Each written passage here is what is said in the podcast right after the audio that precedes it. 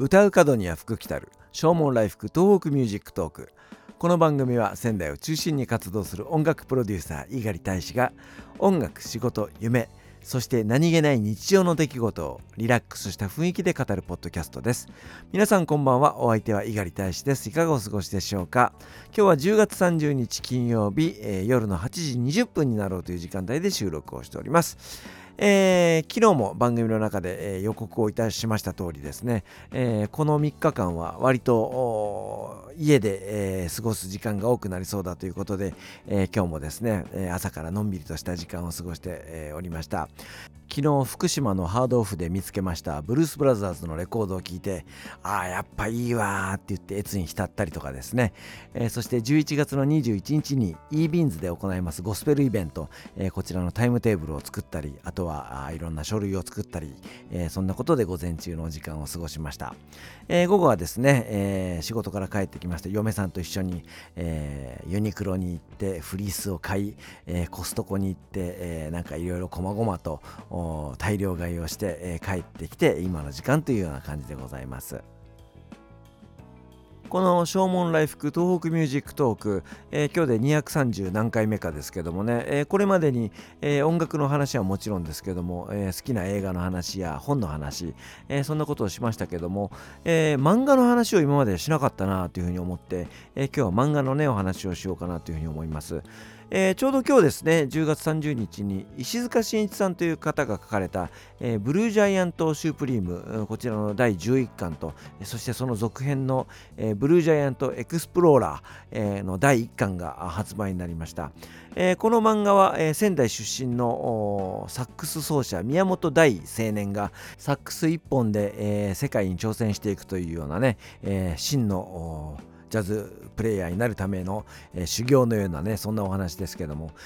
仙台に住む高校生がサックスと出会ってそしてジャズと出会って、え、ジャズプレイヤーになりたいということで仙台を飛び出して、え、上京してそして東京でバンドを組んで、え、有名になっていくというのが、え、全10巻の「ブルージャイアント」というシリーズ、え、そして、え、世界に出なければダメだということで、え、ドイツに渡って、え、ドイツで修行そして、え、ヨーロッパで、え、バンドを組んでツアーをするというようなお話が、え、ブルージャイアント・シュプリームというお話。そして、え、今回、そのブルージャイアント・シュープリームの11巻とそしてその続編の、えー、エクスプローラーというシリーズ第1巻が同時に発売になりました。エクスプローラーというシリーズは、えー、アメリカにいよいよ渡るというようなねお話でございます。えっ、とサックスを演奏するシーンもちろん音は出てこないわけですけどももちろん演奏シーンですからセリフもないわけですけどもあの本当にその漫画のねその絵から音が聞こえるかのような、え、すごい迫力のある臨場感のあるですねそんな漫画で、えー、僕もね、えー、大好きで読んでるんですけどもね、えー、いよいよ今回新シリーズが始まるということで、えー、非常に楽しみにしております。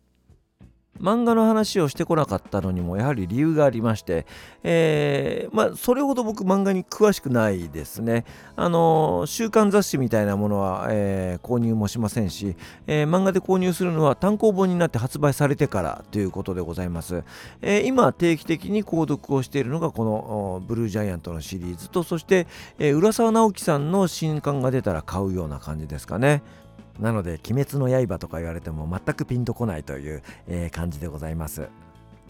小学生の頃は、えー、ドカベンブームがありましたので、えー、ドカベンそして弓道くんといった、えー、水島新司さんの漫画よくハマって読んでおりました、えー、そして中学校に上がったらですね、えー、小山田育さんのスクラップブック。これは少年チャンピオンに連載されてたのかな？えー、そして、えー、足立満さんのみゆきやタッチ、えー、高橋留美子さんのうるせえやつらやメゾン一国、えー、そして、えー、田上義久さん、ねえー、小山田育さんの弟さんですけども、えー、軽井沢シンドロームという漫画、えー、これビッグコミックスピリッツに連載されてましたけども、えー、軽井沢シンドロームは本当に僕のバイブルのようなそんな漫画でございますね。えー、非常になんか影響を受けたような感じがいたします。高校を卒業して、えー、東京で、音楽の勉強をしていた頃に出会ったのが浦沢直樹さんの、えー、マスター・キートンというお話でございます、えー、これはその探偵をしながら、えー、考古学者でもあるというような、えー、そんなキートンさんのお話なんですけどもね、えー、やっぱり僕はあの基本的にそのお話がすごくその興味深くて、えー、そして絵が上手な方の漫画が好きだなというふうに思いますね。逆に格闘シーンのある漫画は、えー、ちょっと敬遠しがちな感じでございます。あのなんかごちゃごちゃした感じがねあまり好きじゃないかなというふうに思うんですね。なので、えー、ワンピースも読んでいませんしドラゴンボールも読んでおりませんし割とその押さえておかなければいけないものっていうのは意外と読んでなかったりします。ああともう一つですね、えー、フラジャイル、病理岸京一郎の書簡という漫画を、えー、購読をしております、えー、こちらはですね、えー、単行本ではなくて iBooks の方からあ購入していて、まあ、その iPad だったりとかスマホだったり、えそしてノートパソコン上で読んでるんですけども場所を取らないという利点はあるもののやっぱりその漫画は紙で、えー、ペラペラとめくりながら読むのがなんか、えー、醍醐味というかね、えー、いいんじゃないかなというふうに思いますね。ということでつらつらと漫画についてお話をいたしました、えー、まあ秋も深まってまいりましたのでまあ漫画を読むことが読書と言えるのかどうかわからないですけどもね昔学生自分に読んでいた漫画をまたひっくり返して読んでみるのもいいかなというふうに思っておりますお別れに1曲お送りしましょう。ザ・ボイス・オブ・ラブの一番新しいアルバム、ダイブの中から、ファミリーツリーフィーチャリング盾、えー、こちらをお聴きいただきたいと思います。お相手は猪狩大使でした。それではまた明日、さようなら。ありがとう感謝を込めて手心から言えと日捨ててもいいのはプライドつながりでフライト。かけがえない過去現在未来と泣いて生まれた時から笑顔で見つめられてたらロックオン。押される背中は存在自体ですボイスオブラブで進んでこう。淡くにじむ黄昏時誰が先に見つける一番星。チャリを引いて帰るイメージ。また明日とすすきが微笑む。鼻の奥をくすぐる。懐かしいメロディー。今も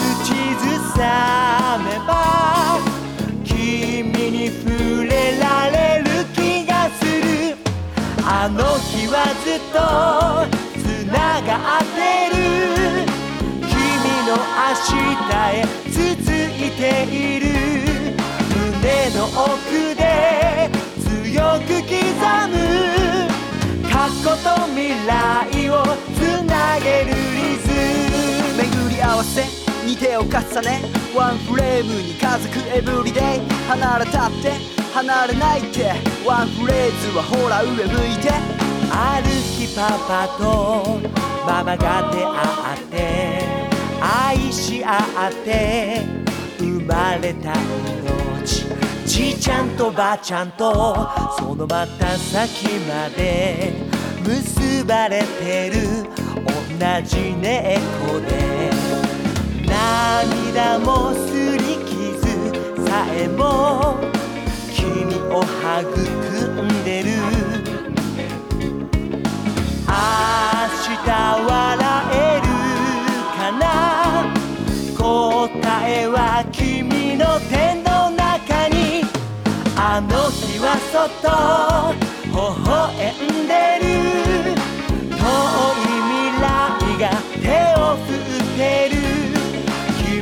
が見てるその景色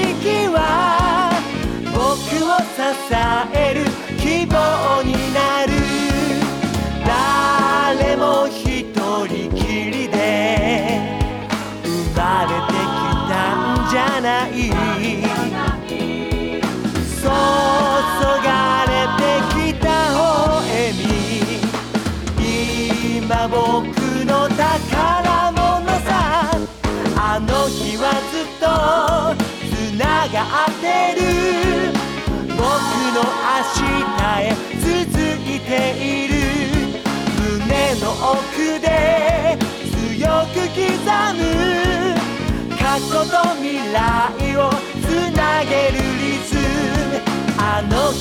そっと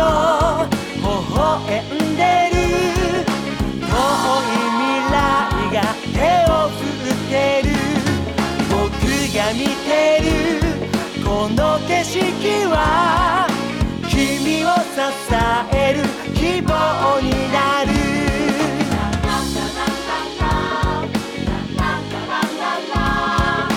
ボイスオブラブインハウスよ家族の歯がまた大きくなるよ。